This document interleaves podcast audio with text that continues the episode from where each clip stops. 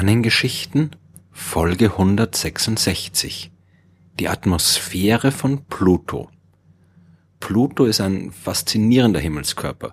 Okay, eigentlich sind alle Himmelskörper auf ihre eigene Art faszinierend, aber Pluto war immer irgendwie außergewöhnlich.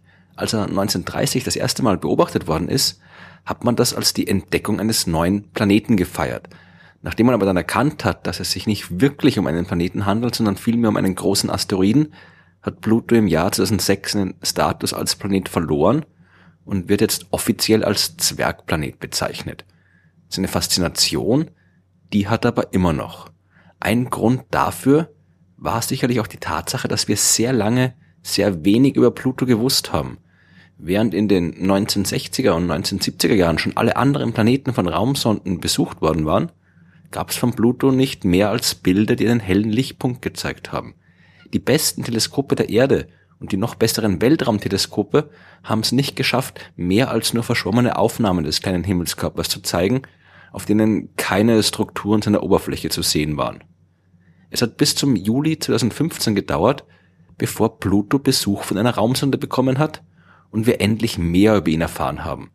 Unter anderem auch mehr über seine Atmosphäre eine Atmosphäre bei Pluto, das klingt irgendwie seltsam. Denn wenn wir auch sehr viel, sehr lange nicht gewusst haben, eines war schon ziemlich bald nach der Entdeckung des Pluto klar. Der Himmelskörper ist vergleichsweise klein. Sein Durchmesser beträgt nur 2370 Kilometer. Damit ist er kleiner als die acht Planeten des Sonnensystems und sogar kleiner als viele Monde dieser Planeten. Er ist sogar deutlich kleiner als der Mond der Erde, der ist immerhin auf einen Durchmesser von 3476 Kilometer bringt. Je kleiner ein Himmelskörper ist, desto geringer ist die Gravitationskraft, die er ausüben kann, und desto unwahrscheinlicher ist es auch, dass er in der Lage ist, eine Atmosphäre festzuhalten. Und das ist bei Pluto natürlich auch der Fall. Es war nie damit zu rechnen, dass man dort eine Gashülle findet, die der Lufthülle der Erde irgendwie ähnlich ist. Aber man hat schon ziemlich früh vermutet, dass man dort zumindest eine ganz dünne Atmosphäre entdecken könnte. Denn Pluto befindet sich fern der Sonne, in der Region des Sonnensystems, in der während der Entstehung der Planeten und Asteroiden sehr viel Eis vorhanden war. Und mit Eis sind allgemein gefrorene Gase gemeint, nicht nur das Wassereis, das wir hier auf der Erde meistens meinen, wenn wir dieses Wort verwenden. Die bisher dort entdeckten Himmelskörper, die bestehen deswegen alle auch zu einem großen Teil aus diesem Material. Es handelt sich um Objekte mit einem felsigen Kern, über dem eine dicke Schicht aus Eis liegt. Aber selbst wenn es so enorm kalt ist wie in der fernen Ecke des Sonnensystems, in der sich Pluto befindet, bleibt Eis nicht immer fest. Es schmilzt natürlich nicht. Aber es kann sich im Laufe der Zeit verflüchtigen. Einzelne Moleküle lösen sich im Laufe der Zeit aus der Kristallstruktur und entkommen in Form von Gas in die Umgebung. Diesen Vorgang nennt man Sublimation und man kann das auch selbst ausprobieren. Man muss Eiswürfel nur lang genug im Tiefkühlfach lassen und sie werden irgendwann trotz der geringen Temperaturen verschwunden sein. Auch Pluto gehört zu diesen Eiswelten, und wenn da nun zu viel Eis vorhanden ist, dann sollte ein Teil davon auch sublimieren und eine dünne und flüchtige Atmosphäre bilden. Schon in den 1940er Jahren hat der Astronom Gerard Kuiper, nachdem der Asteroidengürtel auch benannt ist, in dem sich Pluto befindet, nach Hinweisen auf eine Atmosphäre dort gesucht. Mit der damaligen Technik hat er aber keine Chance gehabt und ist erfolglos geblieben. 1976 hat man dann bei Beobachtungen entdeckt, dass auf Pluto Methaneis existieren muss und diese Art von Eis würde bei den dort herrschenden Temperaturen auf jeden Fall sublimieren. Eine Atmosphäre aus Methan, zumindest ein bisschen, sollte dort eigentlich zu finden sein. Wirklich gefunden hat man aber trotzdem nichts. Erst in den 1980er Jahren hat man Fortschritte gemacht. Da kam das Universum den Astronomen zur Hilfe. 1985 und 1988 haben sogenannte Sternbedeckungen stattgefunden. Das bedeutet, dass Pluto von der Erde aus gesehen genau vor einem Stern vorüberzieht. Beobachtet man das Licht des Sterns, wird es kurzfristig schwächer bzw. verlischt, während Pluto uns den Blick verstellt. Aus der Dauer der Verdunkelung kann man dann zum Beispiel den Durchmesser des Himmelskörpers sehr gut bestimmen. Man kann aber auch nachsehen, ob das Licht schlagartig verschwindet oder nicht.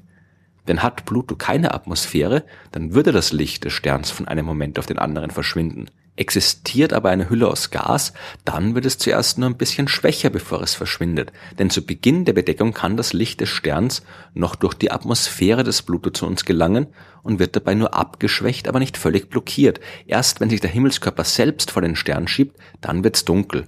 Und wenn die Bedeckung zu Ende geht, passiert das gleiche nochmal in umgekehrter Reihenfolge.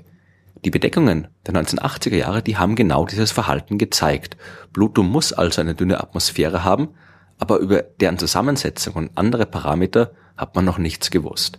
Beobachtungen in den 1990er Jahren haben dann gezeigt, dass es auch Stickstoffeis auf Pluto geben muss. Und damit neben Methan auch Stickstoff in der Atmosphäre. Man fand auch Hinweise auf gefrorenes Kohlenmonoxid.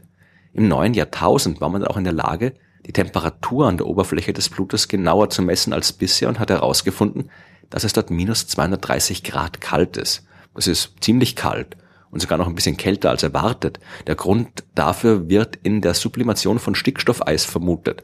Dabei wird Energie verbraucht, die den Planeten zusätzlich kühlt.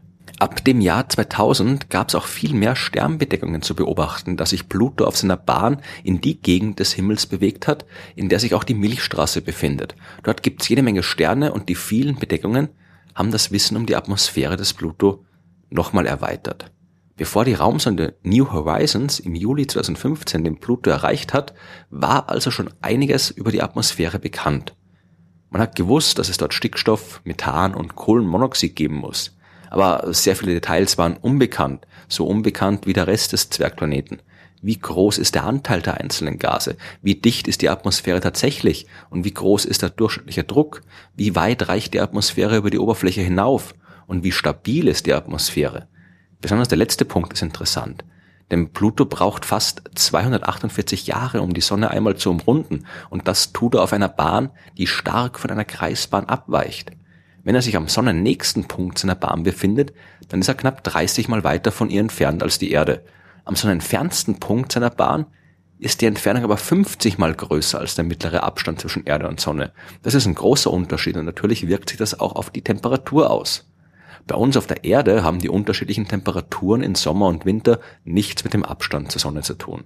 Tatsächlich ist die Erde sogar dann der Sonne am nächsten, wenn auf der Nordhalbkugel gerade Winter herrscht. Die Jahreszeiten, die werden durch die Neigung der Erdachse verursacht, die dafür sorgt, dass zu verschiedenen Zeiten im Jahr die Intensität der auf die Erde treffenden Sonnenstrahlung unterschiedlich groß ist und die Sonne unterschiedlich lang am Himmel zu sehen ist. Auch Plutos äh, Achse ist geneigt und das noch dazu sehr viel stärker als bei der Erde. Die Jahreszeiten sind also allein deswegen schon viel extremer. Und außerdem spielt bei Pluto aber eben auch der Abstand zur Sonne eine Rolle. Man ging also davon aus, dass es auf Pluto enorm kalt wird, wenn er sich von der Sonne entfernt. So kalt, dass die Gase der Atmosphäre ausfrieren und als eine Art Schnee auf die Oberfläche fallen und dort bleiben, bis der Himmelskörper sich wieder aufwärmt, wenn er der Sonne nahe kommt. Aber die Realität scheint noch viel komplexer zu sein. Das Zusammenspiel zwischen der Neigung der Achse und dem Abstand zur Sonne, das sorgt dafür, dass die unterschiedlichen Hemisphären sich unterschiedlich aufheizen und Gase ständig hin und her strömen. Die Bereiche, in denen Polarnächte bzw. Polartage herrschen, wo die Sonne also nie untergeht, die sind dort viel größer als auf der Erde. Wenn es auf Pluto also im Winter extra kalt ist, kann das Gas quasi auf die dauerhaft von der Sonne beleuchteten Hemisphären ausweichen und dort gewissermaßen überwintern. Das Methan in der Atmosphäre erzeugt einen Treibhauseffekt weswegen es in der oberen Atmosphäre, also in ungefähr 20 bis 40 Kilometern Höhe, auch ungefähr 50 Grad wärmer ist als auf der Oberfläche. Und die Atmosphäre verändert sich zwar im Laufe eines Plutojahrs, bleibt aber bestehen. All das weiß man seit New Horizons den Zwergplaneten besucht hat und noch viel mehr. Der atmosphärische Druck auf der Oberfläche liegt bei etwa einem Pascal, ist also hunderttausendmal geringer als auf der Erde. Stickstoff macht den Hauptbestandteil aus und Methan und Kohlenmonoxid findet man nur in geringen Mengen. Die Atmosphäre verschwindet auch ständig ins All. Bis zu 500 Kilogramm Stickstoff pro Sekunde verliert der Pluto. Aber solange noch Eis auf seiner Oberfläche ist, wird immer wieder neues Gas nachgeliefert. New Horizons hat enorm viele Daten gesammelt und den faszinierenden Himmelskörper noch faszinierender gemacht. Allein die Art und Weise der Messungen war spektakulär. An Bord der Raumsonde befand sich zum Beispiel ein Empfänger für Radiosignale. Dieses Gerät hat entsprechende Signale von der Erde empfangen, und zwar genau in dem Moment, als New Horizons sich hinter dem Pluto bewegt hat. Die Signale konnten dann also durch die Atmosphäre dringen und die Art und Weise, wie sie dabei abgeschwächt wurden, ließ Rückschlüsse auf deren Zusammensetzung zu.